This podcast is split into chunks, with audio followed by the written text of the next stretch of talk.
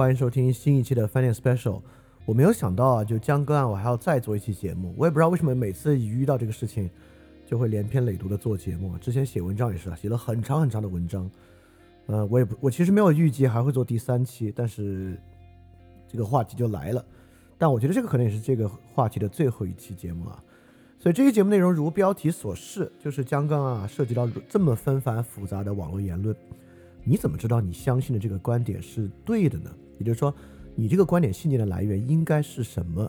这样一个非常重要的问题，这就像很多问题的正确错误一样。比如说，如果是个数学题，那么你信念的来源一定是基于数学公理，对吧？这个这种正确和错误是有非常非常强烈的确定性的。所以很多人啊，一想到法律问题也是一样。哎，为什么这个观点是对的，是错的呢？那么就是我这个观点背后啊，有更正确的法理。啊，根据什么什么什么什么法律理论，适用什么什么什么法律原则，它是这样的，是那样的。但你可能不是学法学的，那你怎么能够知道他说这个对不对呢？对吧？那有时候我们就觉得，那就要相信权威。比如说啊，这个全国民法界的权威，他怎么说？哎，我来读他的，我就觉得，那么他说的肯定会更有道理啊。但也不一定，对吧？因为很可能全全国民法界的权威，因为什么别的原因啊，他无法在这个问题之上。正确的发言或者他的看法根本就是错的，也就是说啊，如果我们能够有一种自信，我对这个问题的判断是跳出了立场之争的，不是因为我的角色，不是因为我的同理心，不是因为我的道德直觉，不是因为什么什么别的东西，那么我在这里面为什么要相信我做的事情，我的判断是对的呢？当然啊，有一个很大的部分是你对于真实情况了解。就你对于这个案子本身的 fact 是有了解的，如果你对 fact 都没有了解的话，那一切这个都说不上，对吧？你你如果是你的结论是根据很多错误的东西来来得出的结论，那就没得说了。那 fact 部分我们在上期已经提到了，但确实法律问题啊之所以有的变，就是基于同一个 fact，我们也能够构造出不同的道理啊。正是这个原因呢，法律本身有这么多的自由裁量的权利和空间。有这么大的可讨论的问题，所以今天呢，我们就来谈谈啊，在这个情况之下，我们怎么能够理解我们相信的是对的？这里面要涉及到一个非常重要的事情啊，其实我也一点关子不卖，这就是例证的能力、举例子的能力，尤其在今天啊，明确的被凸显为举出反例的能力。当然，举反例不是为了反对而反对，而是为了构造出一个符合另外道理的例子啊，这个很重要，而且这个呢。也与我们一直讲的维特根斯坦的想法很重要，对吧？就是重要的呢，绝对不是构造一个逻辑道理，而是例子啊。这个观点啊，会在今天讲述过程中贯穿始终，形成这么一点。OK，所以我们来进行第三期的节目啊。我在最开始还是说一说啊，我做这个节目呢，肯定不是为了蹭这个热度，或者我是个精神犹太人啊，我为反而反，什么东西只要主流意见，我就要跟主流意见唱反调，绝对不是啊。但我也必须说啊。确实，在很多情况，我不敢说在绝大部分情况，但肯定在非常多的情况之下，在当前这个互联网社会之中，主流意见都呈现非常巨大的偏颇啊！这不是我，这不是我不负责任所讲的，这个甚至，呃，我在看您相信很多节目，关于为什么主流意见会呈现出偏颇，我甚至还论证过一点啊！所以我做这个节目肯定不是为了为反而反，而且我肯定也不是为了做这个节目。就是为了给刘某洗白，或者我是特别恨江哥的母亲，就在第一期节目就讲过了，就是刘某肯定有道德的问题，江哥母亲做那些事情，作为一个受害者母亲的角度，我也理解，就在第一期节目就讲过了，所以做这个事儿根本不是为了说这个事儿。为什么这个节目每次我遇到江歌案就要连篇累牍的说呢？我这里可以再次说一下，因为这件事儿太典型了。为什么典型呢？这件事儿向我们呈现了。五六年的时间，一件事情可以被扭曲到什么地步？也就是说，一个很明晰的事情是如何在社会舆论之下变得复杂、变得节外节外生枝、变得一再升级。就我我会使用一个灾害的词啊，产生如此巨量的次生灾害。对，这就是我要说的。也就是说，我们要看到。本来是一个很明晰的刑事案件，当然是个悲剧。虽然明晰也是个悲剧，这么明晰的事情是怎么样一再变得越来越复杂，越来越节外生枝，以及产生了非常大量的次生灾害的一件事儿，而且这件事儿持续的时间如此之长，所以说不得不由我们来反思。而这里面呢，立场和观点的正确错误，或者说哪一点呢更接近真相，是一个非常非常重要的事情。因为只有如果我们社会啊或者任何人能够就此事的对错形成具有共识的基础，这个基础呢才可以阻止这些次生灾害、节外生枝等等等等产生，甚至这些基础呢可以遏制我们之前提到的网络暴力的产生。好，我们就从真假上来谈这个事儿。那么这件事儿呢，有很多很多人给予了他们的论述，当事人啊也有很多论述，比如陈世峰啊，在日本他做这个辩护的时候，他就撒了很多的谎，对吧？比如他说这个江哥是刘星推出来的，他说刀不是他带的，刀很明显是他带的，对吧？但是陈世峰撒谎啊，很正常，对吧？人有为自己辩护的理由，在辩护之中呢，只要他不不去涉及啊做伪证罪，他只要不怕。因为伪证的原因造成问题，他当然可以在里面掩盖去辩护。就人是有自证清白的权利，这是用我们上期的话说啊，这是正当的。也就是说，一个人他作为一个嫌疑人，嫌疑人在法庭之上没有说出全部的事实，甚至有撒谎，在道德上是个很错误的事情，但在法庭抗辩之中其实是正当的，对吧？其实刘某本身呢也撒了很多谎。也有很多很不真诚的部分，前后颠倒的部分，这这我也是知道的。但我们也要说，这绝对不道德。但是为了自保来讲啊，只要他没有违反证人的义务，为了自保，他在庭上说我记不得了，我不清楚，我不知道，等等等等，他为了自保呢，绝对不道德，但是是正当的。江母其实也一样，江母在这个过程中也有很多很多令人匪夷所思的想法啊。而且我我我要说，我其实很理解他。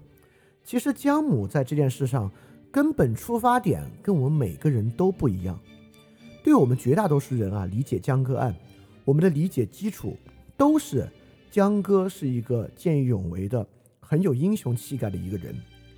因此呢，刘某啊对自己的救命恩人不够仗义，这是他道德上很大的问题。在这个情况之下，这个事儿不至于这么严重。但是对于江歌母亲啊，她的想法跟我们这个想法和模式完全不一样。她在日本接受采访的时候，她就说，他就说他的女儿没有那么高尚，他的女儿不会为了救刘某而牺牲自己的。因此，他评价刘某呢，他是说，他就明知有危险，自己关上门报警，把江歌关在门外被杀害。他的结尾是，这是有多大的心机？这个心机是什么意思？也就是说。对于江母来讲啊，你可以想象，在他的脑子里面，这件事儿往后的回溯，并不是江哥在门口为了保护刘某被陈世峰杀害，很有可能在他的脑子里面，江哥一直在门口拍门求生，而刘某罔顾他在门口一再拍门求生的需求，导致他被杀的，对吧？所以说，在江母的眼里啊，陈世峰也许最开始对于江哥都没有杀意，杀意是在这个过程中累积的。在他的想法之中啊，只要刘某打开门，可能没有人会死，对吧？而且江哥绝对没有想为刘某付出这个代价，这个代价完全是刘某逼出来的。江哥并没有想付这个代价，而且他肯定想向江哥拼命求助求救，但刘某没有回应的情境。当然，这个情境并没有法律事实给予支持啊。但作为受害者的母亲，她所想象的一切结果和出发点，都是我的女儿在什么情况之下可以活着的情况。所以她这样想这个问题啊。他的出发点是这个，我完全可以理解。也就是说，刚才我们说了这么多，其实在说啊，在一个事情之中，当事人的立场可以是不真的，当事人的立场不真，从道德上有瑕疵，但从他的立场之上是正当的。当事人可以为了自立，在一件事的纷争之中选择不真实的立场，当事人可以这么做，当事人的代理人也可以这么做。啊陈世峰很多隐瞒谎是他的律师教他撒的，我们不可以说这个律师很坏，相反，其实为人辩护嘛，很多律师就是要做这样事情。那江哥的母亲的律师为了为了江哥母亲打这个官司啊，他会组合一些很有利于江哥母亲的说法是偏颇的，这不是他的道德问题，这是他的他的职业就是这样的，他职业需要他去抗辩，就整个真实和公正是在法庭的这个整体环境之中形成的，而不是由他们某一方形成的。所以当事人可以是不真的。好，我反过来就要说，那我们的社会虽然不是这个法庭，但我们社会呢也在接受多方的不同说法，实际上我们这个社会本身整个舆论环境是可以保持清醒的，而整个社会和舆论环境保持清醒，也有助于保持各个当事人的清醒。就像我们第一期节目说的，如果整个社会舆论保持清醒，不至于逼迫江歌母亲和刘某做出这样的举动，那整个社会呢可以有什么事情做呢？第一，司法机关就可以提供经过他们验证的事实来打消当事人事实的 conflict，对吧？也就是说，江哥的母亲啊，你看江哥母亲一再想问刘某去了解女儿遇害的详情，实际上我们也知道遇害情况的时候，刘某在门内，他能知道啥？警方是不是已经拼凑出了非常详细的情况？那江哥母亲的很多猜测等等等等，是不是应该由司法机关提供给他一个清晰的见解，提供一个清晰的结论？当然，除非他认为此事另有隐情，他不满足，我们也能够理解。但司法机关应该就此事能够提供一个经过验证的事实，这也是这次为什么这么多人很欢迎这个判决的原因。他们就认为这个判决就是司法机关给予了一个答案。在帮助这个事情水落石出，啊，一会儿我们来看是不是如此啊？那除了司法机关之外，我们很多公众对这个事儿讨论、对这个事儿的挖掘、对这个事儿的梳理，包括媒体，也能够对这个事情构成更清晰的认知。因为作为一般公众啊，我们既不认识江哥母亲，认识江哥，也不认识刘某，不认识陈世峰，就在这个事儿上，我们其实可以不 take side。但最后很遗憾的啊，绝大多数人 take side。我们是可以不 take side，也就是说，我们实际上可以扮演类似于一个法庭，或者你不你不把自己想象成法庭吧，你把自己想象成一个陪审团的成员，来进入和判断这件事情的一个情况。其实公众的讨论，如果我们每个公众不去 take sides，把自己当陪审团成员，你也能够对这个事情产生更清晰的认识。而这个与我今天要说的非常相关。就今天我们要说的就是我们。把自己放在一个陪审团，类似于这么一个中立不 take sides 的角色之上，我们是如何靠每个人自己的判断力就能够判断出对错的？啊，当然啊，有很多媒体也可以通过讨论来消解误解，像我们上期节目讲的这个局面新闻，对吧？局面这个频道，这这个栏目吧，他就直接呃沟通啊，这个江哥母亲和刘某，让他们俩互相沟通，希望能够提供消除误解和和解的平台。虽然没有成功，这也是社会可以来做的一个事情。当然啊，反过来来讲，社会呢，整个社会和舆论环境也可以让这件事儿变得更加的 messy，变得更加的复杂，变得更加的混乱，对吧？因为我们也说啊，刚刚才说好与正当，对吧？那社会上的很多参与者呢，我们有没有在这个世界上不 take sides，变得非常克制的义务？没有。社会的每一个参与者没有义务保持清醒。如果我就要拿这个事儿娱乐，我就要通过这个事儿发泄我的恨意，实际上呢也是有正当性的。所以对社会来讲，我们绝对没有任何强制力可以逼迫社会变得清醒。所以说这这个呢就是这个事儿的关键了。整个社会整个环境，也就是说这样的一件事儿啊，我们不要求当事人在这个事儿上求真，我们可以想象当事人在这事上自立，而社会呢是具有这个社会舆论里面每一个人。是可以在其中做自由意志的选择，你来选择求真，或者你来选择发泄的。好，我们就要说，如果你要求真，你可以怎么样？在过去啊，其实我们不用每一个人来求真，在社会中呢是有这样的代理人角色的，就是我们是把这种求真的义务信托给他们来完成，对吧？就是专业人士，专业人士在很多问题之中提供专业意见，来弥补我们每个人不具备的这个判断力。比如说这件事儿啊，是一个当然是个法律事件了，那我们呢就要听这个法学的专业人士来谈。这次很多讨论之中也有啊，比如很多人说李厚成，你有什么资格来评论这个问题啊？你看法学家说的，你看这个法学家他是谁？他是什么什么大学法学院的院长？你看这个法学家，这个法学家是民法起草委员会的什么什么？听他们就行啊，为什么要听你的呢？对吧？当然啊，在一个知识分子和专业人士。具有良好运行土壤的情况之下，社会是可以相信知识分子和专业人士的。但是，社会不总是可以信赖知识分子和专业人士。这就像其实已经有很多很多的书啊，知识分子的背叛、知识分子的鸦片，在二战之后，对于整个社会的知识分子运营环境，因为过去的社会总把知识分子当做拥有真理的人，但是在很多社会情况之下都不是，而在这次事件之中，其实更不是。我在最后会提到这个问题。好，你看，我们刚才讲了，整个社会我们怎么知道这个事儿是对是错呢？怎么知道这个事儿是真是假呢？当事人本人没有义务来提供事实，他们的义务比我们更少，因为他们要自立。社会呢可以保持清醒，可以选择 messy。在过去比较好的情况之下呢，我们可以相信专业人士；但是在很多情况之下，连专业人士也不可以相信。那么现在我们就要提出的是，如果在这个情况之下，而就像我们上期节目所讲啊，很多事情呢又公正攸关，在一个公正攸关的事情之上，有一个贴近真实的判断又如此的重要，那么在这个情况之下，你怎么能知道你的想法是对的呢？或者你怎么能知道你相信的是对的呢？好，所以正如我们说啊，fact check 了解更多事实的部分，我们今天先不多说。实际上你在网上只要好好搜索一下，你能发现有很多信源。虽然我上期节目说。专业媒体在这里面从头到尾梳理事实似乎缺位了，但是有很多网上的人，有很多个人，包括一些自媒体，他们确实是做了非常详细的时间线交叉比对，得出事实的，啊，不是大家平时疯传的那个啊，疯传的那个，他只是从江哥妈妈代理律师梳理的时间线上做详细梳理的，在网上是有把。刘某的证词、刘某邻居的证词、陈世峰的证词、法院的条件等等等等，做时间线交叉比对的，实际上很容易搜出来的。就是 fact check 部分，我们今天先不说，我们今天专注于道理的部分。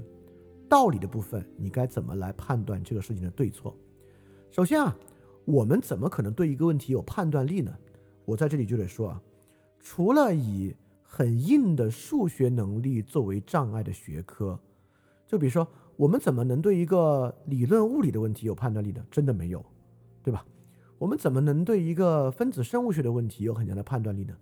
其实也不容易有。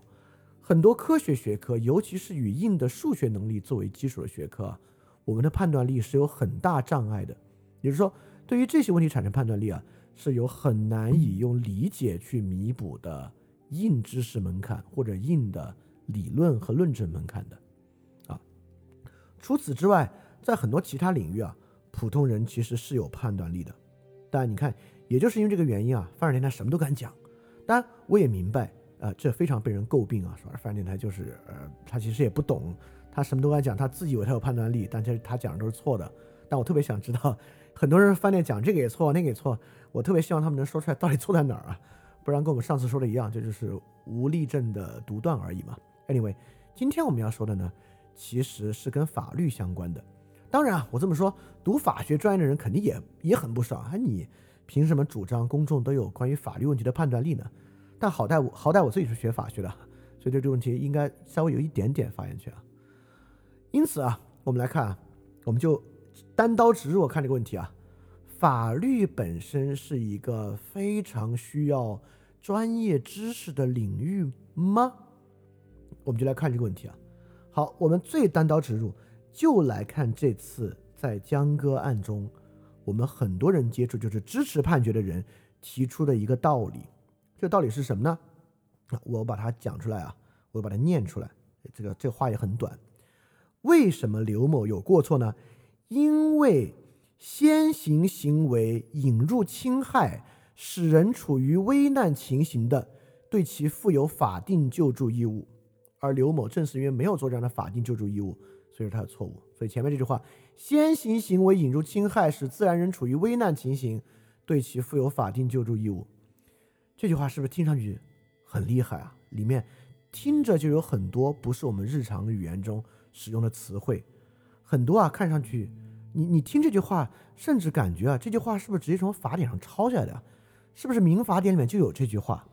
好，我首先就要说呢。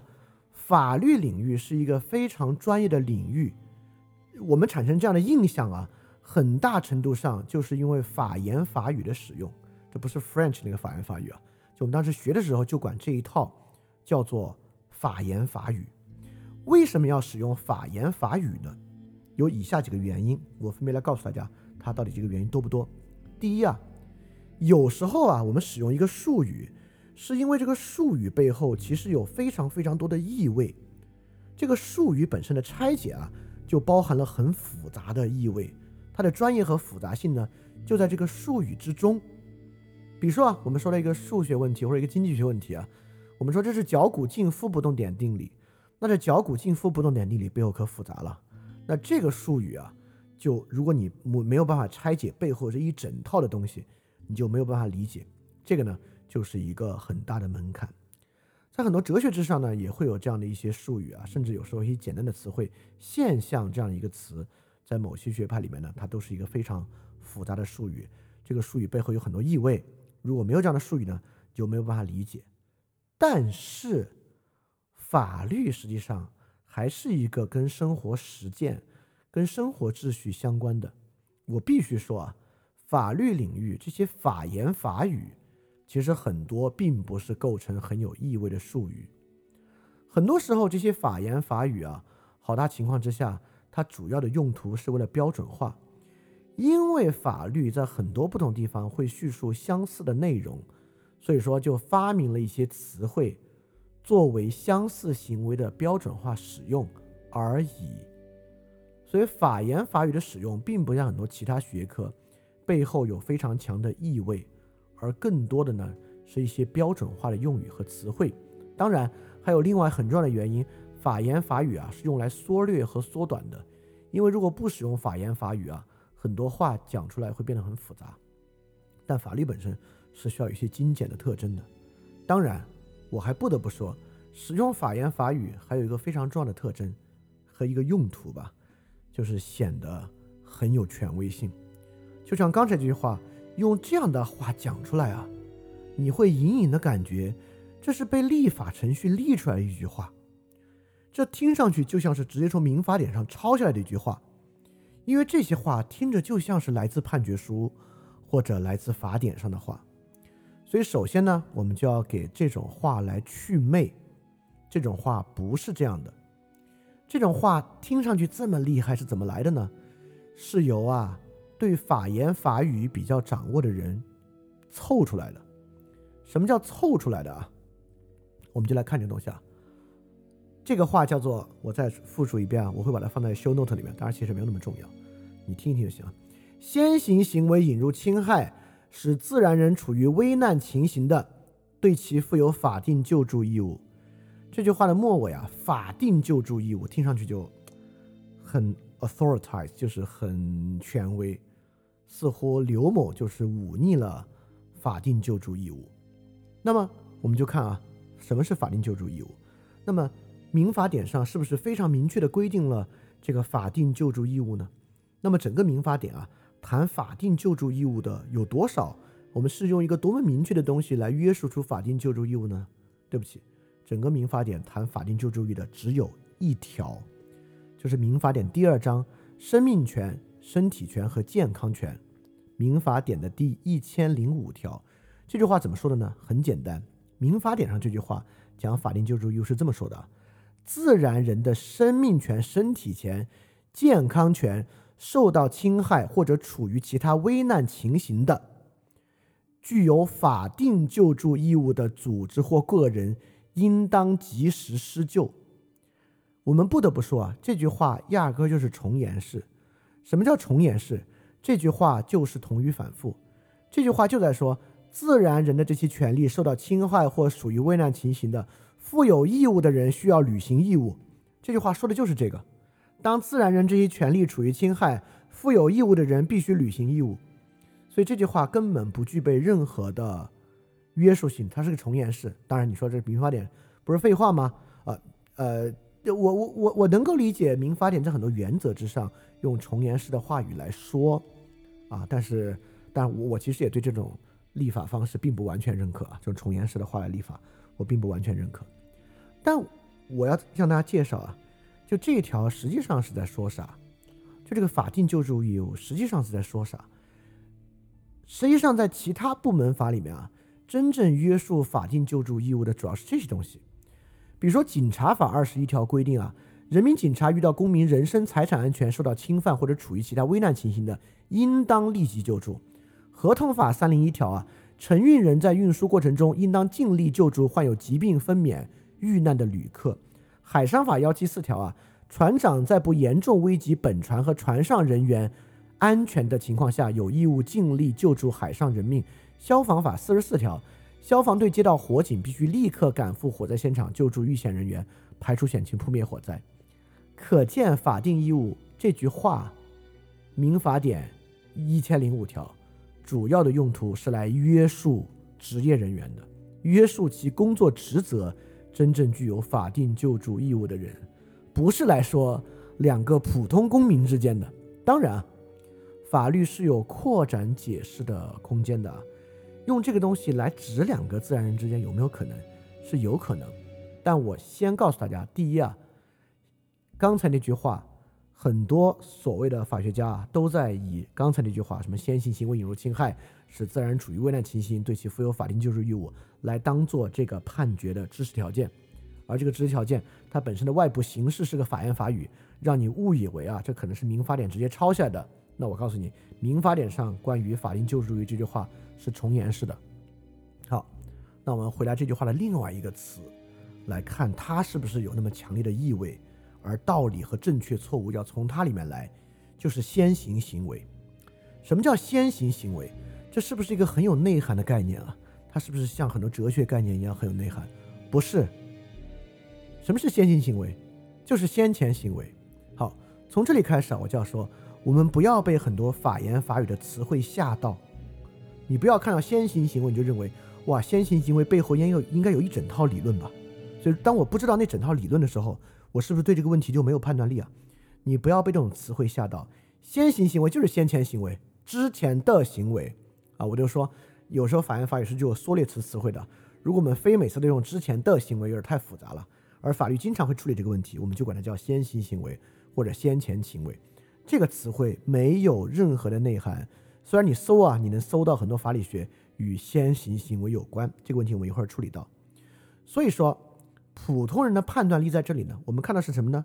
第一，民法典的很多规范是重言式的，这个是原则性立法脱离不了的一个问题。而很多法言法语本身呢，其实并不具备很强烈的内涵，它只是不使用日常语言而已。好，我们就要开始说到普通人的判断力是什么了。对于法律问题啊，很多人认为判断力来源于法理。我这里绝对不是说法理学不重要啊，实际上成系统的法理学很重要，但它一般用在哪儿呢？它一般用在啊这个立法问题、法的条目综观的适用问题，在这些问题之上，对于法理学的使用是非常非常重要的。但是对于一个确定的案子，法理学其实没有那么重要。不然的话，什么呢？不然的话，陪审团制度就非常扯淡，对吧？因为这个海洋法系啊，或者说英美法系的陪审团，哦，我也不知道为什么我在每次在节目里面，只要提海洋法系，就有人说啊，不是海洋法系，是英美法系。我提英美法系，就有人出来杠说啊，不应该说英美法系，应该说海洋法系。我真是觉得不知道这些每天在争什么。Anyway，海洋法系、英美法系的陪审团制度就是找普通人来断案，普通人是不具备法理学能力的，而。为什么这些由普通人构成的群体能够真正的维持一个司法的秩序，而不都是冤假错案呢？实际上，陪审团制度在我看来就非常具有代表性，它代表普通人的判断力足以判断事实。也就是说，我们今天的这个节目的标题啊，面对如此纷繁的网络言论，你怎么知道你相信的是对的呢？普通人。对于司法问题，对于一个案子的对错，是可以不借用复杂的法理，就像陪审团制度一样，你是有判断力的。但你判断力来源来源于哪里？就像陪审团一样，你得知道事实，你得有互相的质证，在这个过程中，你能看到观点的交锋和道理的交锋，你就能够知道事情的对错。这个观点与道理的交锋，有时候在。在法庭上是由程序确保的，在网上却不是。因此，作为一个普通人，你是没有一个程序，没有一个诉讼程序来帮助你质证与交锋，你必须自己来完成这个过程。好，我现在不不说啊，每个人怎么完成质证和交锋，怎么样博采各家所言，怎么样兼听则明，这不重要。我说的是在你兼听则明听的过程中，你总要产生判断吧？这个判断怎么来呢？很多人会认为啊，你看我们经常说说，哎，你这个问题不就是这个独立思考能力的问题吗？你这个问题说的不就是这个每个人啊需要形成自己判断的问题吗？我们之前啊一说到独立思考，一说到批判性思维，好像真正能够产生独立思考和批判性思维啥是逻辑能力，对吧？我们就认为一个人他自己怎么能具有判断力呢？他得懂逻辑。他看到一句话，应该能说出啊，你这句话是滑坡谬误，你这句话是稻草人谬误，你这句话是归因谬误等等等等的。但大家上网上的多就知道啊，凡在网上喜欢说你这是这个谬误那个谬误，基本上以杠精为主。也就是说，我们在这里啊，普通人产生这个判断，其实真的并不依靠逻辑。就比如说刚才这句话，先行行为引入侵害，使自然人处于危难情形。对其负有法定救助义务，这是个描述，甚至是一个不具备论证的命题。那这句话逻辑漏洞能是啥呢？这句话能是什么逻辑漏洞，对吧？所以这里我们不可能靠逻辑来判断这句话的对错。所以说，我们该怎么判断这句话的对错呢？好，我举个实际的例子啊，就是另外一个播客啊，也做了一期这个节目，就是沈一斐，沈一斐的播客做这个节目。他和他的先生啊，商建刚就讨论这个问题。这个商建刚呢，是上海市二中院的法官啊，按理说应该是非常非常厉害的法律专业人士了。他论述刘某的责任呢，就在说这个先行行为导致啊，我们先去，我们用祛魅后的词语啊，就是因为刘某的先前行为将江哥置于危险之中，因此啊，这个危险是他带来的，是他带给江哥的，所以他对于江哥呢，就负有法定的救助义务。而他锁上门呢，就阻断了江哥的求救和救助，听上去超有道理，对吧？从这个话的理的构成上很有道理，而且这个商法官还举了个例子，商法官这么说的：我落水呼救，有人下来救我，我上岸了，但是救我的人呢，现在力竭了，在水里啊，就在岸边给我说，让我拉他一把，我非但不帮忙，转身就走。这个人死亡了，在这个情况之下，我有没有过错？是不是要，是不是要负责？如果要负责，我在这里有没有法定救助义务？对吧？在他这个例子里很明显，对吧？你落水呼救，有人救你，你上岸，他力竭，让你帮他，让让你拉他一把，你明明能拉，你不拉，转身走，那在这个情况，他的死亡是由救你带来的，所以你是不是要负责？是。哎，你觉得这又有道理，又有例证，解决了呀？很多人就听到这句话，觉得哇超有道理，对吧？你看我们这里呢，就形成了一个逻辑事实：先前行为带来危险，产生救助义务；因为我呼救，导致对方为了救我产生危险，因此啊，他在岸边让我拉他，我在岸边，他让我拉他一把，我不能不拉，这是救助义务。刘某叫江哥来帮忙，把江哥置于这个危险之中，因此啊，他必须救江哥，因此江哥遇到危险，他不能不开门，他没有履行救助义务。哎。你看，从原话到这两个例子啊，形成了一个结构上的对等。正是因为有这样听上去挺有道理的话，再加上这些例子本身构造的对等性，我们就会觉得，这这还有什么可说的？这当然是一个正确的判断了。因此，当我们面对这样的工整性的时候，我们就会认为，哦，我相信的刘某负有责任是对的。正是因为从道理到例证。到我们要面对的这个课题具有这样工整的对应性，所以它当然是对的了。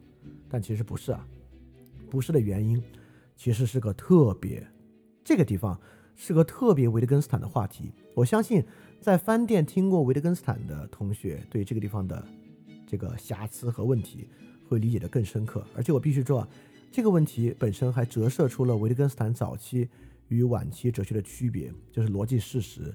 和逻辑事实从上到下层层，从从原子事实构成逻辑事实，到这个世界事态的从下往上的构成性的一个问题，啊，就是后期维特根斯坦是不相信这些的，所以其实说实话，我的我的比喻说，这个问题啊对成文法体系本身就是很大的挑战，但这个问题比较涉及法理，在这里不说，我们先回到这个例子啊，也就是说，这个例子以及江歌案和这句话本身。能不能推出，只要先前行为引入了侵害，使自然人属于危难情形，就对其负有法定的救助义务。这个问题是不是论证完成？因此，我们相信这个道理，因而这个法院的判决以及我们对这个事儿的判断就是对的。好，这里不涉及任何法律的问题，也不涉及规约与本质的问题。这里我们如何判断对错呢？它本身是个什么问题啊？它本身是一个描述的问题。什么叫是个描述的问题呢？学过维特克维特克斯你就知道啊。上面这句话的清晰性来源于造句，而并不来源于它直达真实的事态。我最清楚的来说啊，不是事情像这般水晶般清晰，而是我们把事情描述的如此这般的水晶般清晰。那么，我们如何打破这个水晶般清晰的描述本身，让我们能够更加逼近这个事态呢？用维特根斯坦方法很简单，你只要举出一个反例就可以。什么样的反例呢？也就是说，在刚才构造之中啊，先前我的行为引入对他人带来的危险，但是我竟然没有法律救助义务。我们只要你能构造出这样的一个反例，只要能举出这个例子，你在这个对正确和错误的问题之上，当然我不会说你就达到了真理啊，你就往前又走了一步。而经常这个在这个情况之下，你用对方举的例子都能举出反例。比如说，对方这个例子说的是跳水救人啊，我们就用跳水救人啊。你来听听我这个例子，前面一模一样。我落水游不动了，呼救，岸上一个人来救我，他就背着我往前游。在返回的途中啊，他力竭了，我身体稍微恢复，所以最后小半截我们一起，我们俩一起往回游，我在前，他在后。游到靠近岸边了，他突然从后面向我呼救，说他不行了，因为他前面背着我游太耗能了。但我这个时候并没有回应，也并没有施救，因为我自己要先游上岸。我游上岸之后回头人没了，好，我现在打电话报警。那么在这个条件之下，我是不是还有过错？是不是还负有这个法定的救助义务？这个例子和前一个例子。最大的区别就是前一个例子啊，他假设那个人已到岸边，举手之劳，伸手拽一把就能把别人救上来；而在我这个例子，也就是更加贴近真实世界的环境之中，我在前，他在后，我现在反过身救他，未必能够救成功。也就是说，我自己并未脱离险境。那道理就这么简单，我相信。绝大多数人听我这个例子啊，是能听到，在这个过过程中，虽然确实是我呼救导致那个人下水救我的，但是在我自己尚未游到岸边的过程中，他在背后向我呼救，我这个时候不返回去救他是有正当性的。对我在这里插一个小细节啊，因为很多人说啊，这个刘某只报警却不叫救护车，这个是他很大的一个问题。但其实刘某是叫了救护车的。刘某前后一共报警两次，在第二次报警的时候叫了救护车。当然你说第二次报警才叫救护车，对吧？那也是问题，但这确实是个瑕疵啊。但我们还是要知道事实啊。我不知道大家知不知道刘某两次报警中间间隔多长？比如刘某第一次报警啊，如果第二次报警跟第一次报警隔了半个小时，那什么也不赶趟了。但实际上这两次报警间隔多长呢？刘某第一次报警大概花了接近两分钟。就聊聊聊聊了，跟警察讲了接近两分钟，在第一次报警的一分三十七秒的时候，报警电话里面出现了一声叫声，就可能是险情开始的一声。第一次报警大概两分钟结束，然后陈世峰这时候逃走，邻居出走到走廊中看到情况报警，邻居报警呢是第一次报警之后的五分钟，在一分钟之后呢刘某报警，就是第一次报警之后的六分钟。也就是说呢，第一次报警结束过了三四分钟，刘某报了第二次警，叫了救护车，啊，所以他不是没有叫救护车，当然，他也不是在第一时间叫了救护车，当然，你你你你你最好不要推断他等这三十分钟是在等江哥死亡，没有没有就没有这样的事情。好，当然这本身也是个瑕疵啊，啊，我们再回到上面的例子啊，就是我们之前说啊。先前行为将人置于危险中，就一定负有法定救助义务，是不是这样？其实不是。当你举出这个另外的反例的时候呢，就不是如此。这个举例啊，对法律问题来讲至关重要。这个我们一会儿再说。我们先来讲啊，反例是为了啥呢？反例不是为了抬杠，反例不是为了驳斥它。当你构造了反例之后。对于反例本身的分析，总是能够揭示出另外重要的视角。也就是说，在这个条件之下，我们发现啊，面对一个侵害，救助是有是有条件的。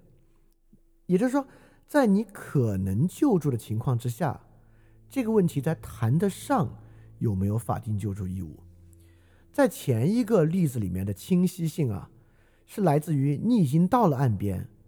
你现在举手之劳就可以救人，你竟然都不救，转身走人，在这样一个极端的事态之下，似乎我们感觉凡引入危险就有救助义务，但在更多的真实生活之中，我们就说见义勇为事件啊，或者其他人帮助的事件，帮助事件降临到你身上，好多时候当侵害和危险没有结束的时候，你是没有能力。甚至谈不上要不要去救助的，就像我上期节目举的那个例子啊，我再复述一遍：在地铁里面有三四个大汉要欺负一个女生，这个女生啊向周围人呼救，然后你呢就上去帮助她。假设你是个男性啊，你的体力稍微恐怖一点，上去帮助她。这个时候呢，刚好列车到站，这个女士在你阻拦的情况之下，她有没有跳下车？留你一个人在车上面对这些人的正当性，有，为什么有？对吧？是因为现在侵害还没有结束，他现在谈不上有能力和可能性来救助你。也就是说，我们说这句话对不对？当然对，就是先行，就先前行为引入侵害，在这个情况之下，可能负有法定救助义务。这句话道理上是有道理的。但他不得不考虑另外一个问题，就是现在救助的可能性，也就是这个人有没有能力救助，以及救助现在对他自己的危险是什么。所以在这个条件之下，刘某有没有锁门，就并不是一个关键的问题，而能够把这个问题往前推一步，找到这个救助可能性的问题啊，当然，这个问题其实靠尝试也能知道，对吧？很多人都说，刘某开门不就一尸两命吗？但你光这么说啊，总让人觉得不如那些讲法言法语的人啊有说服力。所以你只有从他们的例子之上反推出一个明确的反例，在这个反例之中，你找到这两个例子之间的差异。这个差异之中的原则，就是之前那个过于简单的论述之中并未考虑到的内容，而你新找出的这个东西啊，并不是真理。那么呢，就对真理又逼近了一步。就往前靠近了一步，你就在这个情况之下，你至少能够有把握的说，我我不敢说我这个是全对的，但是我这个想法比他们那个想法的正确性要高。好，我们这里说了所谓的这个法定救助义务，我们再来想想这个先前行为。遇到这样的问题啊，尤其是法律问题，你千万不要认为啊，人类发展了几千年。对于法律问题啊，已经达成了非常非常多的共识和认识。实际上，真的没有。人类社会本身的秩序是非常复杂的，很多法律概念和法律观念适用范围或大或小。实际上，在法学的内部都有非常非常激烈的争吵和争论。这个先前行为就是，就比如说这次啊，还有一个观点是这么说的。好，我们又来接受一个观点啊。刚才接触观点是先行行为法定救助义务，另外一个观点认为呢，这个刘某跟陈世峰啊早就认识，所以这次法院的判决还不仅在划定刘某在当晚的责任，实际上啊没有你刘某的行为，陈世峰当晚都未必会来，没有你向江哥求助，江哥未必能被引进来。长期你跟陈世峰的生活过程中，你早就应该知道他是个什么样的人，你对这个问题就应该有更清晰的判断。所以没有你之前啊和陈世峰长期交往的因果过程都不会有结果。所以这个审判不仅在追究你在当晚的责任，还在追究一个非常长期因果累计造成的结果。听起来是不是很有道理？对吧？不单说不单在说你锁门的问题啊啊，这个这个观点啊就被用于来辩驳，比如说像我刚才那样说锁门，可能他现在没有能力救助啊，就算你现在没有能力救助。这也是你长期因果的结果，共同造成的这个后果，你为什么不负责？啊，很多人一听这个就哇有道理，真的刘某应该负责。好，那这个时候你就可以想，你能不能举出一个例子，长期因果，先前行为带来侵害却不构成责任的例子？你可以暂停想一想啊，然后这很有意思嘛。要你要你要想出来或者想不出来呢？你再点播放往下听。我想的例子是这样的啊，一个女生啊找一个男生来她自己家，要跟这个男生分手。来她自己家的时候呢，这个男生不同意，说你要分手我就自杀。女生说随你便，反正我肯定要分手。男生当面就跳了。那么我们就要说啊，没有你先前邀约他来谈分手。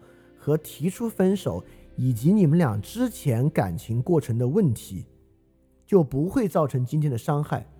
所以说啊，我们今天认为你这个女生要负责，不仅仅是因为你今晚这句话导致她跳楼，也是你长期因果的累计。有没有道理？当然没有道理，当然没有道理，对吧？因此，这个例子说的是什么呢？这个例子啊，折射出是这样一个道理，也就是说，当一件事情发生的时候啊，那这件事当然是由先前行为导致的。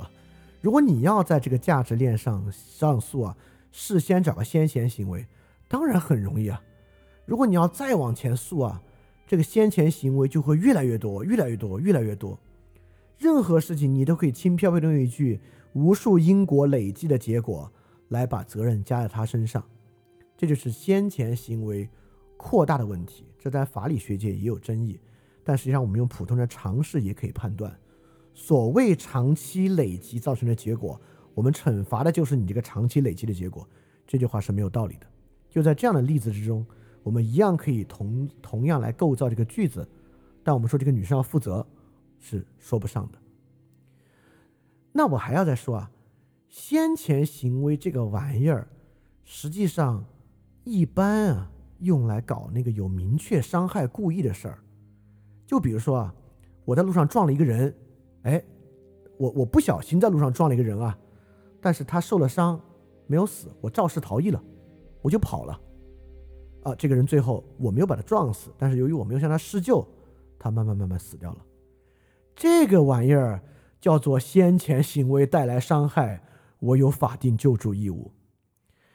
就是很多先前行为啊，都需要跟这个伤害本身有很直接的因果关系，甚至有伤害的故意。很少在法律上我们在判这个先前行为是请朋友来帮忙这种事情啊。如果这样算的话，这个先前行为就太多太多了。我再插一个小细节，By the way，这个法院判决跟这是一个跟先前行为有关的啊。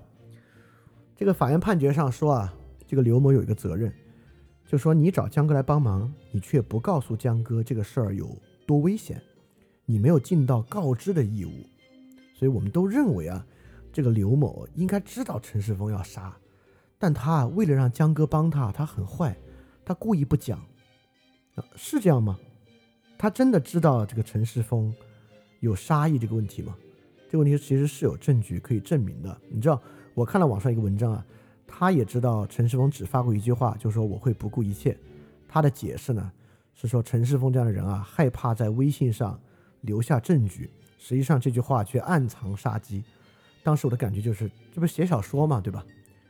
是这样的，就在事发当天，陈世峰说，如果你要和他好，就是因为刘某不是找另外一个人装作是他男朋友，告诉陈世峰他翻篇了嘛。陈世峰是在晚上七点零四分，十十点零四。给刘某发信息说：“如果你和他好，我会不顾一切。”好，我们现在就争论就在于这不顾一切怎么理解？是暗藏杀机吗？我们有什么证据能证明刘某和陈世峰如何理解这句话？就在四个小时之后，当晚二十三点零九分，刘某给陈世峰发的信息之中就说到这句。刘某直接说：“如果我们俩在一起，是指刘某跟另外一个男的。如果我们俩在一起，你会不顾一切的干嘛？”刘某自己推进，诋毁我吗？什么叫诋毁我？就陈世峰一直在说，他要把这个刘某的这个暴露照片发到他父母那儿去，或者发到网上。所以刘某当时当晚十一点零九分就说：“如果我俩在一起，你会不顾一切干嘛？诋毁我吗？”你猜陈世峰怎么回？陈世峰先回了三个省略号，点点点。然后陈世峰第二条回什么呢？回的是不顾一切的追回来。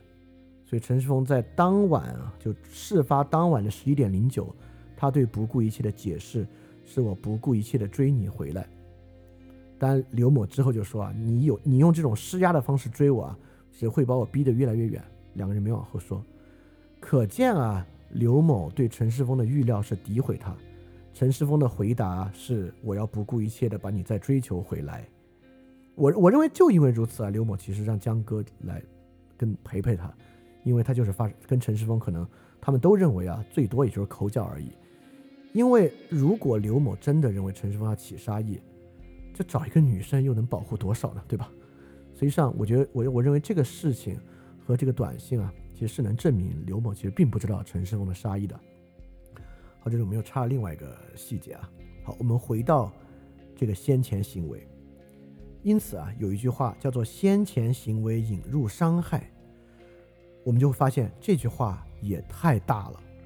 如果先前行为引入伤害，指的还不是当天，还能再往前追溯。那可能一个女生跟男生分手啊，男生为此自杀，是不是要负责任？所以很明显，先前行为产生伤害这个事情，就与先前行为有没有伤害的意向，他这个先前行为就是为了伤这个人的行为吗？还是先前行为对伤这个人有没有带来直接的因果，才可能导致这个人会有所谓的法定救助义务？所以这个因果链条啊，无论如何，我觉得不太可能能推到刘某的身上。这当然是陈世峰主要的了。而且事实上，我其实一直不是特别理解啊，就为什么找陈世峰的这个责任不足够，还非要把刘某拖进来的规则？就江江哥妈妈这么想，我能理解啊。就其他人附和他的想法，我不理解。Anyway，刚才我们就讲了，我们面对一个道理的论述和他的例子，我们如何使用举出反例的方式来得出。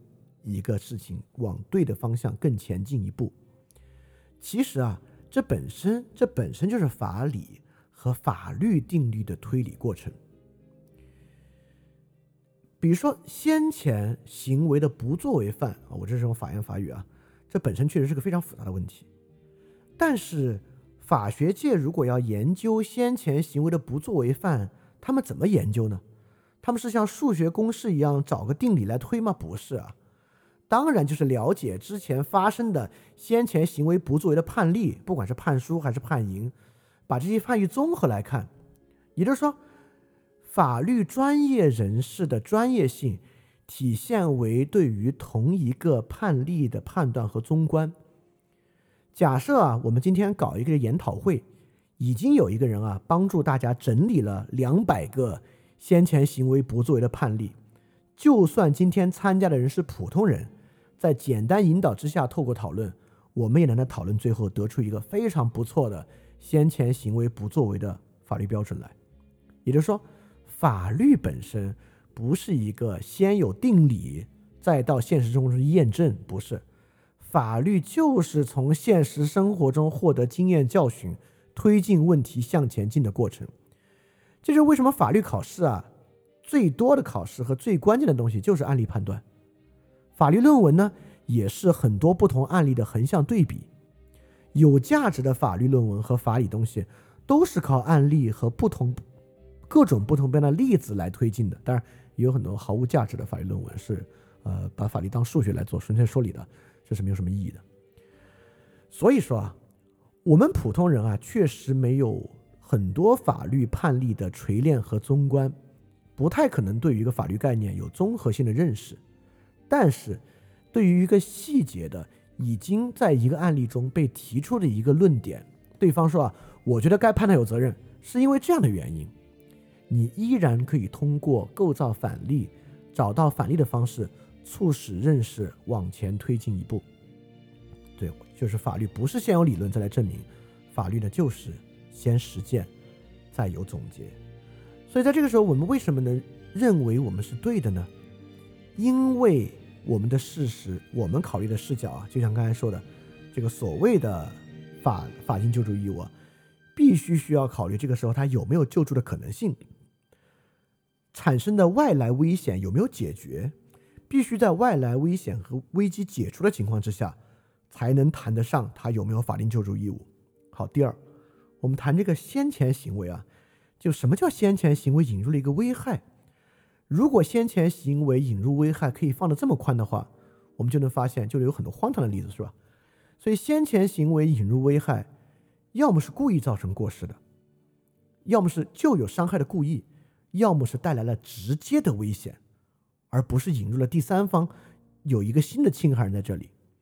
而且我也要说啊，实际上在这里啊，你也不用相信我，因为我举的例子和这两个次生的论断也不是终结。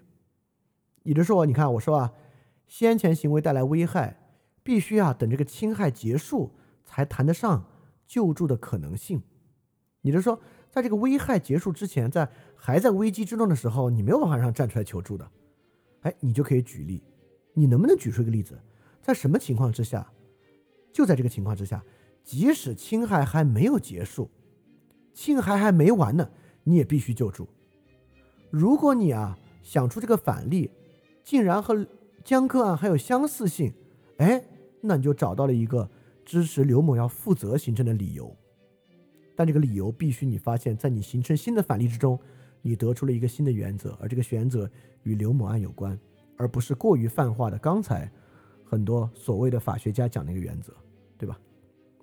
那说到这个先前行为呢，那就是我刚才说啊，先前行为必须有这个伤害的故意，或者说带来更直接的伤害，才能够被叫做这是引入了伤害。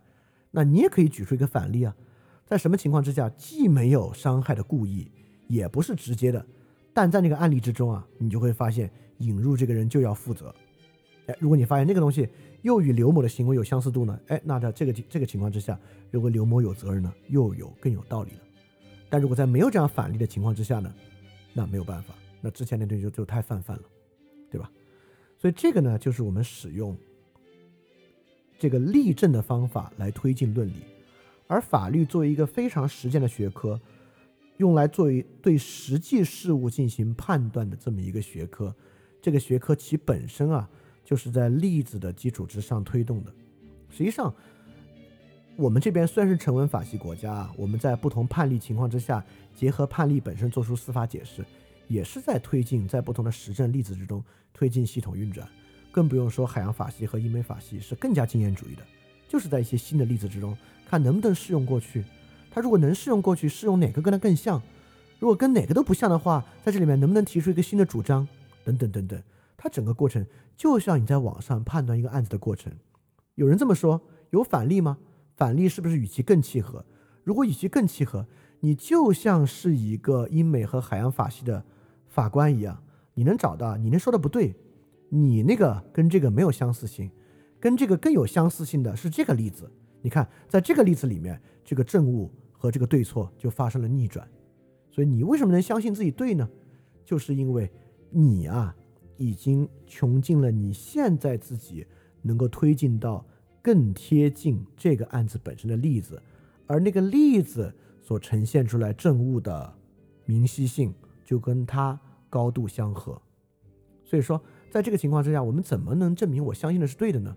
是通过这样的例证，而这种方式和经验啊，不仅适用于法律学科，一切对于实践进行判断的学科，道德啊等等等等。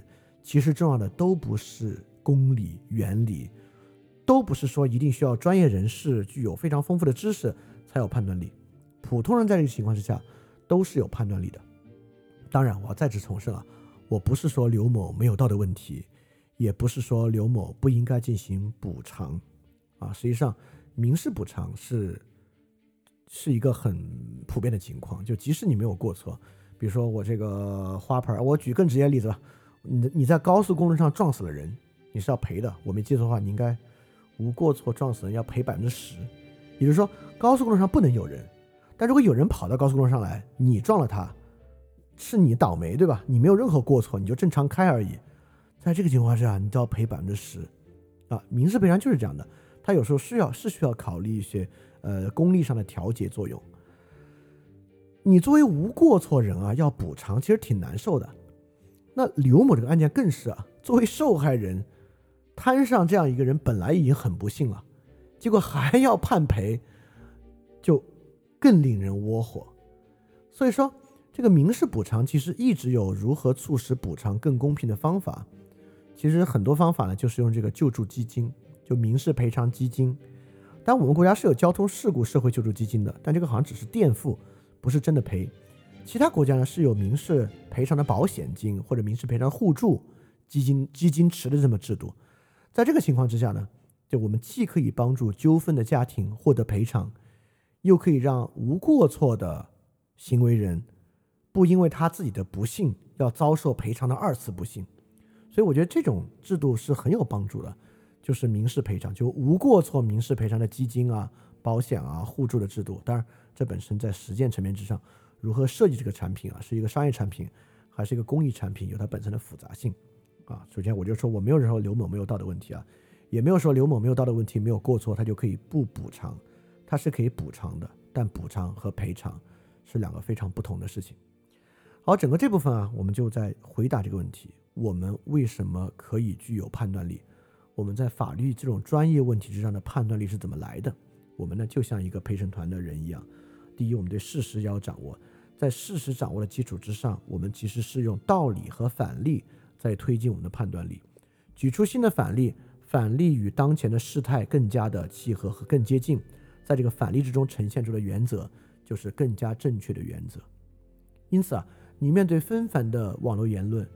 举出反例，更加贴近讨论事实的能力，也就是更适用的规则和原则的能力，就是你自己如何相信对错的基础。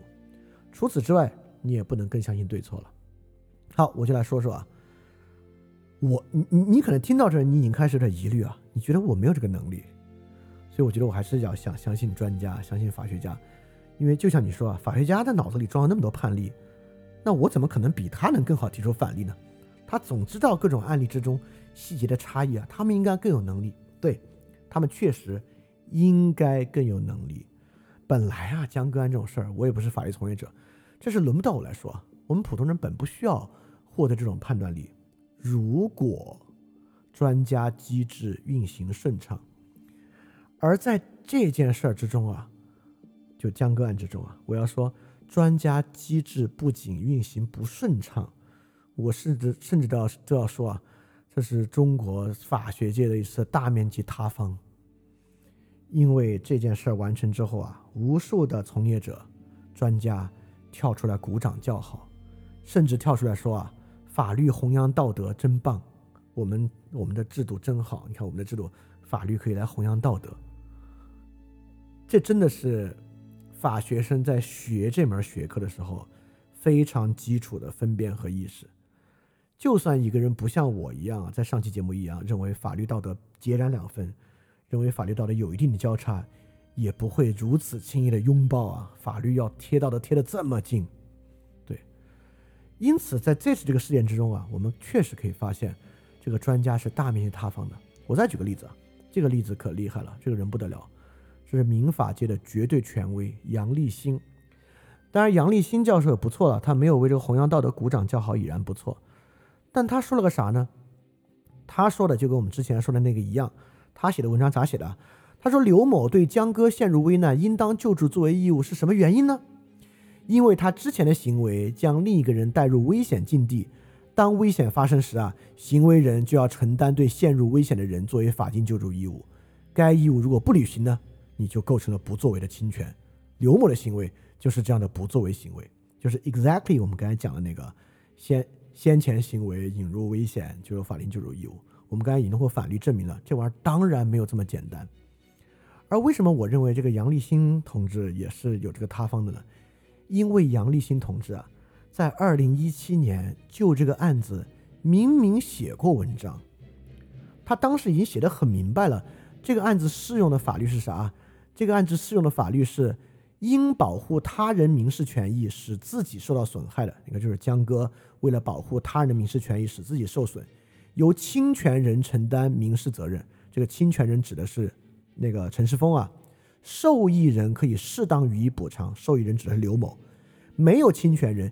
侵权人逃逸或无力承担民事责任，就比如现在陈世峰在日本服刑嘛，受害人请求补偿的江歌母亲，受益人应当适当予以补偿，受益人就是刘某，这是对的，我我我我非常认可这个判断。如果这个案子江歌妈妈诉刘某是可以判刘某无过错也可以补偿的，就是援引的这条法条，就是二零一七年在没有判决之前。杨立新是很清楚应该适用什么法条的，但在今天判了之后呢，杨立新就一改或者打他自己之前的脸，做了一个符合现在判决的，说啊，我觉得适用这个也行。为什么？原因很简单，这是一个命题作文。为什么这样？我们现在很明白啊，因为作为在法律界的从业人士来讲啊。忤逆这样一个非常典型的具有时代意义的判决，大家不敢，所以你会发现怎怎么这么少的人法律界的人来批评这个呢？当然，其实你不敢说也还好，就不敢说我也能理解，大家毕竟要吃饭嘛，在法律界内部你要吃这口饭，不像我啊，一个独立的社会的知识分子说什么都行，你不敢说也还好啊，就不说呗。但现在的情况啊，是法律界人士们争着说。争着出来证明啊，判的好，判的真妙，判的真精准，所以一众学者、知识分子啊，变成什么呢？这个命题作文的作者，也就是说，对知识分子来讲啊，现在做的不是判断题，做的是证明题。本来知识分子应该做判断题的，就是这么做对不对，这么做好不好。但现在很多专业人士啊，做证明题，只要有一个上意，有个判断，我不是判断的好不好啊，我就证明他做的好。我要绞尽脑汁来证明啊，这个做得好，这个做得对。如果在这样的情况之下，当专家无法做反向的判断，只能做正向证明的情况之下，它的作用已经完全失灵了。所以在这个情况之下，你觉得，哎，我没有举反例的能力啊，那我能不能就听专家的呢？我就要跟你说，在当前情况之下，你很难听专家的，因为专家的能力已经失灵。不仅你不能听专家的。哦，我再跟你说另外一个很有意思的事情啊。江歌妈妈的代理律师啊，黄乐平律师，哦，今天火了，因为今天澎湃新闻出了他的一个专访啊，所以这个黄律师啊，算是得了一个大名声了。所以我觉得黄律师曾经做的这个操作啊，大家有必要知道，因为黄律师作为法律界专业人士，他的判断很多人也是认可的，或者很多人愿意去相信的，因为毕竟是专业人士嘛。但我要给大家说说黄律师这个操作啊，当然这个操作我并不想削减他所有的可信度，留给大家自己判断吧。你看黄律师在这种事情上能做什么操作啊？黄律师为了这个案子啊，做了一个十三分三十二秒的案件还原视频，就是指这个江歌案发生前十小时前前后后发生的事情，他做了一个非常详细的梳理。这个视频在网上播放量是过千万的。所以很多公众对于江歌案事件的事实，就是通过这个视频来看的。这个视频啊，也把自己打造成采用了各方面的记录来形成的一个真实判断。这个视频一共十三分三十二秒啊，在视频的十一分二十五秒的时候，讲了一个事情，我 quote 原话一字不改，在视频十一分二十五秒。黄律师做的这个视频说了一个这样的事情，说陈世峰逃离现场后啊，也就是刘某第一次与第二次报警的间歇，刘某并没有考虑对遭受重伤奄奄一息的江哥进行救助，而是寻求如何更好的逃避自己的法律责任，最终江哥因失血过多而失去生命。这里截取了刘某与冷眼蒙叔，由他本人亲口证实。在两次报警间歇，用 Line 咨询打工店老板，咨询自己的法律责任。好，从黄律师这个视频的十二分零五开始啊，就是一个律师提供的刘某与冷眼萌叔的音频了。这个音频呢，就是关于刘某复述自己在两次报警期间用 Line 咨询自己打工的老板法律责任。那我来说啊，他怎么说的？这个最最开始是很简单啊，这个冷眼萌叔问他报警之后的第二次报警中间隔了多长时间呢？啊，刘某说中间隔了多长时间我不记得了。这个冷眼盟书问他，那在这中间你和其他人联系过吗？好刘某的回答很重要啊，我就说黄律师这里的音频里面，刘某自己的声音，刘某怎么回答的？刘某这么说的：说嗯，其实其实有跟其他人联系过，我当时还有这样一个就是不安的成分在里面嘛，我当时不知道该怎么办。当天晚上我们不是有打工的前辈，还有晚上的负责人吗？都是日本人，我就给他们打了那个 line 电话，我说我说我会不会犯法？好，这就是他所呈现的刘某完全的音频。这个音频就是刘某之前联系了联系了打工的前辈，晚上的负责人日本人打电话说我自己会不会犯法？这就是网上大家认为啊，刘某打电话来说自己锁门会不会犯法的来源，就是来源于这儿。好，我来给大家说这个黄律师操作是啥？黄律师把一个完整的音频。剪成这样的，剪成什么样呢？这里面啊，他剪了三段，剪了两段很长的话，剪了一段很剪了一句话，也就是说，他是用刘某各种不同句子里面的零零碎碎的话拼成了这么一段话。好，我给大家说他到底剪了些什么东西啊，就能看出黄律师这个操作是什么样的。你看啊，刘某最开始说，嗯，其实其实有跟其他人联系过，我当时有一个不安的成分在里面嘛。这两句话中间剪了非常非常大的一段，跳过了非常长的一段。也就是说，刘某说我有个不安的成分在里面嘛，已经是他之前论述的终结了，而在剪辑之后呢，像是论述的开始。跳过非常这长的一段，在说啥呢？在说报假警这个事情。也就是说，刘某说啊，其实其实有跟其他人联系过，因为我当时不知道外面是不是发生了什么事情。如果外面没有发生事情啊，我是不是就算报假警了？我当时有个不安的成分在里面嘛？这个不安的成分是怕自己报假警。好，你看下面更有意思。这里说，我就是就是有不安的成分在里面嘛，我当时不知道该怎么办。这中间就跳了一句话，现在的话是有不安的成分在里面，我当时不知道该怎么办。原话是我就是就是就是有不安的成分在里面嘛，但是又担心外面真的发生了什么事情，我当时不知道该怎么办。不安和不知道怎么办。是担心外面是不是真的发生了什么事情，也就是说，这句话至少刘某自述他不知道外面发生了什么事情，而这个当然对江哥妈妈不利了，所以黄律师直接把这句剪掉了。所以你看啊，接着说，当天晚上我们不是有打工的前辈还有负责人吗？都是日本人，我就给他们打那个 line 的电话，我说我说我会不会犯法？这句话更神奇。因为后面那句我说我说我会不会犯法，根本是一句话的中间，在中间跳了非常长的一段。怎么样一段呢？他说我当时不知道怎么办嘛，当天晚上不是有打工的前辈还有负责人吗？都是日本人，我就给他们打了那个 line 的电话。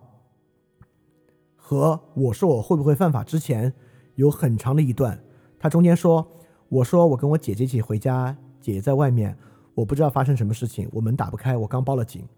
然后电话对面的人问他：“你姐姐怎么了？她为什么没进门呢？”刘某说：“我听到外面喊了一声，然后没有声音了。”电话对面的人说：“她是不是被袭击了呢？”刘某说：“我不知道，但是我报警了。我会我会不会犯法？”我说：“我会不会犯法？”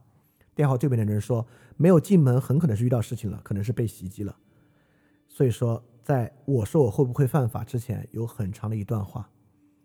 所以说，黄律师啊。用刘某和其他人的对话剪掉了里面很多的部分，拼成了他最后在十三分三十二秒的案件还原视频之中，刘某的自证词。也就是说，刘某在自证词里面自证说：“我确实咨询了法律责任，咨询了什么法律责任呢？因为我不知道屋外的情况，所以我不知道我是不是在报假警。”黄律师剪完之后是什么呢？略去了所有信息，他们就把它描述为他在咨询他锁门不救的法律责任是什么？有他明知屋外情况，他问他锁门不救会不会负责？当然啊，我不会认为刘某与冷眼蒙叔这个对话是完全是真的，啊，就就算这句话不是真的，我认为黄律师最好的说法就是根本不用这段话当证词，而不是把这段话剪成这个样子来当证词。当然，我知道有的人会说啊，因为刘某满满嘴胡话，全是谎言，所以我们只能用谎言来反击谎言，对吧？我觉得如果社会认可这一点，认可黄某作为法律专业人士。可以用这个方式来做的话，如果我们真的认可，没有办法，我们必须用谎言反击谎言。啊，当然我也没什么别的可说。现在社会不就这样吗？现在社会不就是大家认为要用阴谋反击阴谋，谎言反击谎言吗？所以你看现在啊，当法学专家啊只能做证明题，而且不只不仅只能做证明题啊，踊跃的去接这个命题作文，做这个证明题。而其他专业人士啊，在职业中能够做出这样操作的情况之下，你的判断力又如何依傍于这些专家和职业人士呢？你今天觉得，我觉得他们说的有道理啊，因为他们想法和我一样，所以我今天就要主张这种事儿听专家的，专家一定比我们更有判断力。那你就最好不要记吃不记打。那在另外的事件里面，当专家和你的想法相悖。不支持你主张的时候，如果别人跟你说这事儿听专家的，你又该怎么办呢？对吧？所以说，知识分子与专家的可靠性不是天然的，是有外部条件的。而现在显然不具备这样的外部条件，就因为命题作文广泛存在，甚至流量逻辑广泛存在，导致之前经济学家任泽平说啊，我们要发两万币来发两万人民币，多发两万人民币来超生。这种话都能说得出来，对吧？正是因为命题作文广泛存在，且流量逻辑广泛存在，你现在不仅不能依靠知识分子和专家，我还认为你应该质疑知识分子和专家。你不仅不能对他们的话照单全收，你还应该先天的去质疑和不信任他们的话。当然，你会觉得普通人怎么能质疑呢？普通人当然能质疑啊，就是这个世界，这不是一个物理的世界。这个不是由逻辑事实构成的，由知识分子和专家或者他人提供的道理加事实、道理加事例构成的组合，都能够构造出新的上下文语境，产生一个明显的反例。而明显的反例如果更贴近你现在所讨论的事态和事实，你就把这个正确和错误往前推了一步。而在这个情况之下，你就能够相信你是对的，或者说你至少把这个真实性和正确错误往前推了一步。所以这就是我们在维特根斯坦那部分说的，范型在呈现一个事情之上的重要性和最有意义。这里不靠分析，靠看范型，而范型很多时候在网络争论和在一个事情的推进之中，就是由一个人主动来提供的。因此，面对纷繁的网络言论，你怎么能知道你相信的是对的呢？就是你提供的范型更贴近现在的事态，而跟你的范型相比啊，现有的理论和范型在本案中，就这些法学家提着的道理和例子和他比都太粗糙了，和他比都不够更多的考虑，都没有考虑进入更完整的事态，而更完整的事态正是由这些新的反例、范型和例子引入的。如何一个人如何更会举例呢？这当然不是个逻辑的能力，这是一个生活经验的能力。一个人的生活经验中，当然会养成更会举例的能力，以及啊，一个人经常使用例子来构成他的论证。比如说，你听范儿电台，范儿电台就有很多的例子。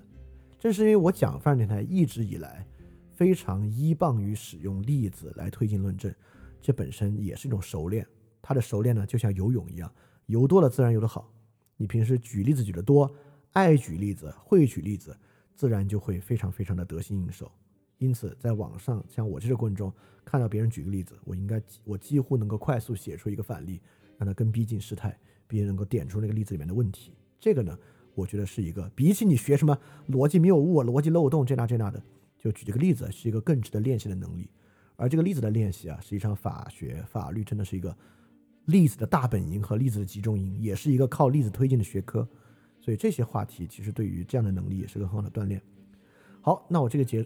这期节目就说到这里啊，我觉得对于这个江歌案这次到带来的争议，我也说的够多，说的差不多了，所以我应该没有意外的话，不会再继续做这个节目了。希望这个节目对你有所启发。好，我们下期节目再见，大家记得感恩去相信。